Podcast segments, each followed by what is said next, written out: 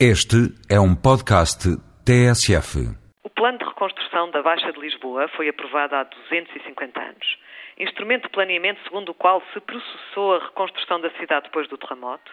Este plano de 758, mais precisamente do dia 12 de junho, é desenho e projeto, mas também legislação e engenharia financeira.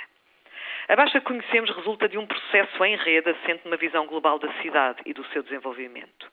A unidade passou a ser o quarteirão com prédios uniformes. Foi essa unidade que determinou o caráter do conjunto urbano e, ao mesmo tempo, a sua elasticidade, capacidade de transformação e resistência. Ao longo do século XIX, essa unidade foi vista como insípida e enfadonha. Cirilo Volkmar Machado dizia: é assim que Lisboa tem uma monotonia que gela.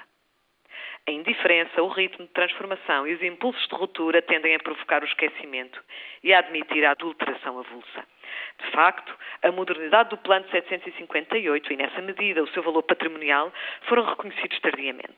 Um primeiro sinal é dado em 1949 pelo arquiteto Pardal Monteiro, na conferência Os Portugueses Precursores da Arquitetura Moderna e do Urbanismo mas é só nos anos 60, que a historiografia atribui a devida importância ao fenómeno cultural Baixa Pombalina, com o trabalho pioneiro de dimensão internacional realizado pelo professor José Augusto de França.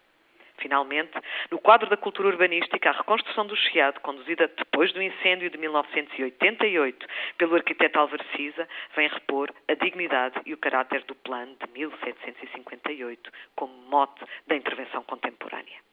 A exposição que o município inaugura amanhã na Praça do Comércio desafia a reflexão sobre o futuro da Baixa Chiado e a discussão sobre a atualidade do plano de 758.